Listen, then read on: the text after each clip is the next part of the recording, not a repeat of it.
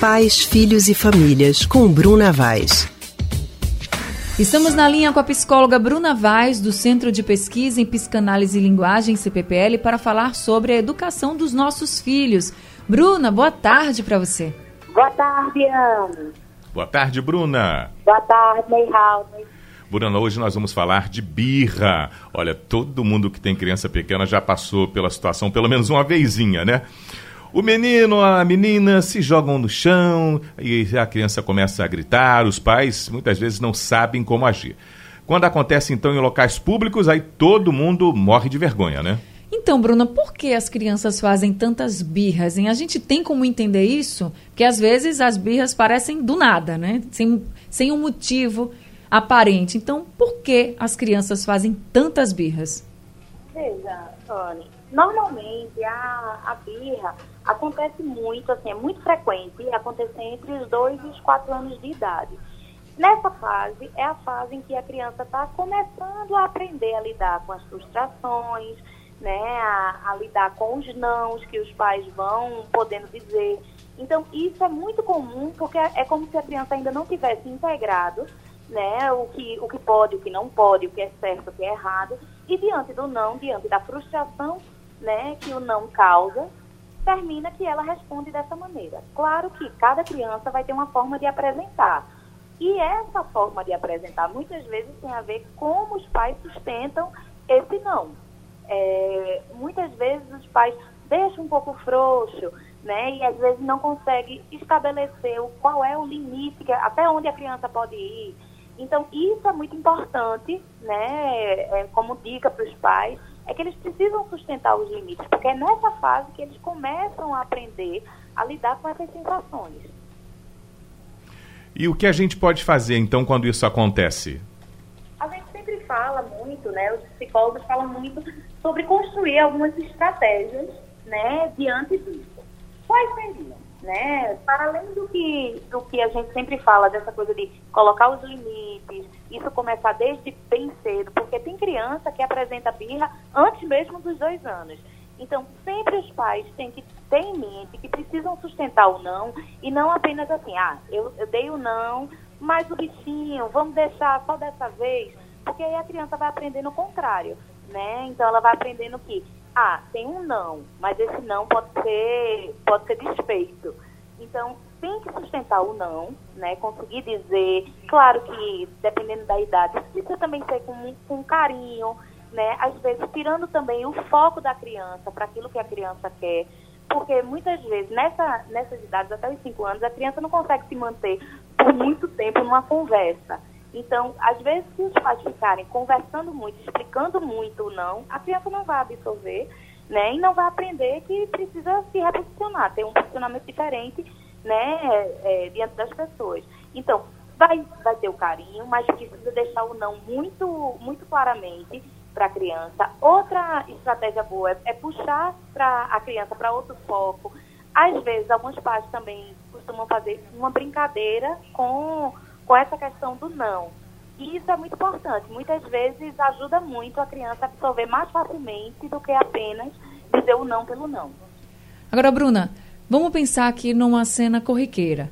É, os pais estão, ou os pais, ou parentes, enfim, mas vamos colocar os pais estão com o filho, sei lá, no comércio, no shopping. E o filho quer um brinquedo, quer alguma coisa, e os pais dizem não, como você acabou de colocar muito bem, e a criança se joga no chão. Todo mundo fica olhando. O que os pais devem fazer neste momento?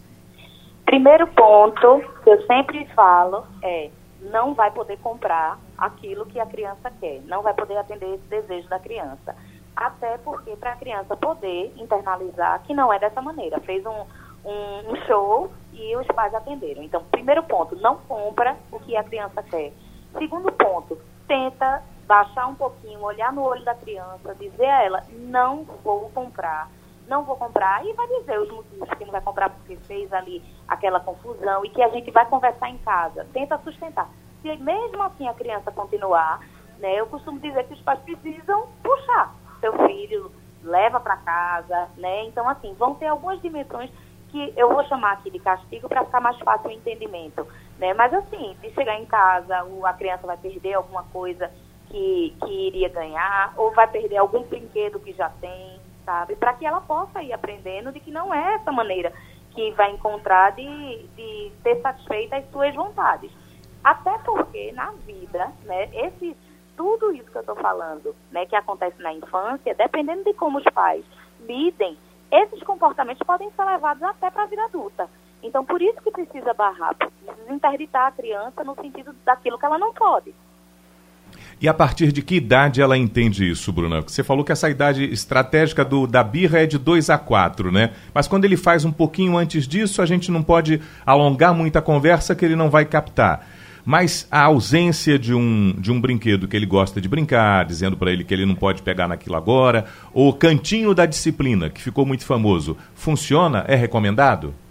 Veja, apesar de muitos profissionais serem contra, né, algumas teorias também falam, são contra essa coisa do cantinho para pensar, da disciplina, enfim.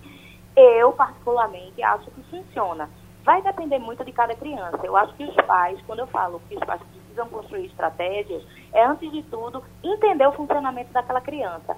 Às vezes, alguns pais passam um castigo ou mandam para o cantinho de pensar ou da disciplina e isso não funciona com a criança. Às vezes uma conversa mais séria funciona.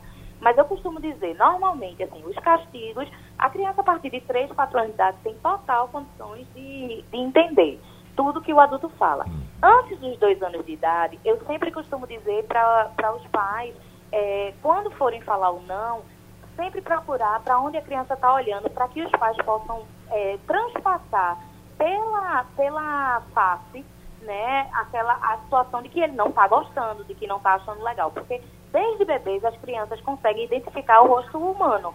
Né? Então, isso é muito importante, porque na hora que ele vê que os pais não gostaram, ficaram chateados, então serra a, a sobrancelha, sabe? Fala aquilo, não precisa gritar, não precisa bater, né? Se você conseguir ser firme, né, com sua expressão facial, né, nessa fase, a, até os dois anos, e após os dois anos, né, você poder falar, conversar. Agora, não adianta uma conversa com mais de cinco minutos, né? Hum. Porque não é um adulto, é uma criança.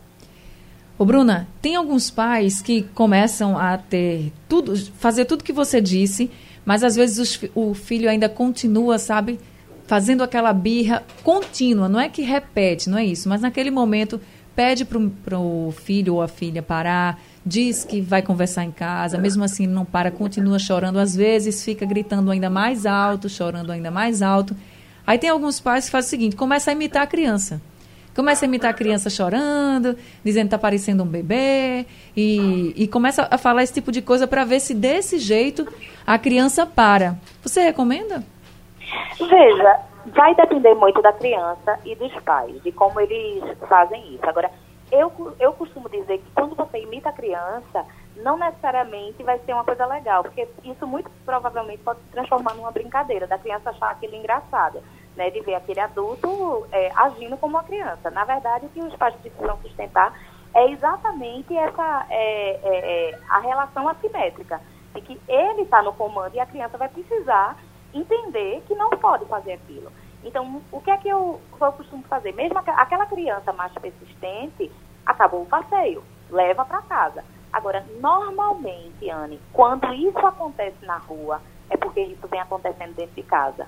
Eu costumo dizer, porque grande parte das crianças passam um bom tempo, né, até começar a ter uma vida social na rua, né, demora mais dentro de casa. Então, é em casa que os, os, pais precisam fazer isso. Às vezes, aquela situação que o pai ou a mãe diz não, e de repente o outro, né, o cônjuge chega e diz: não, besteira, deixa o bichinho.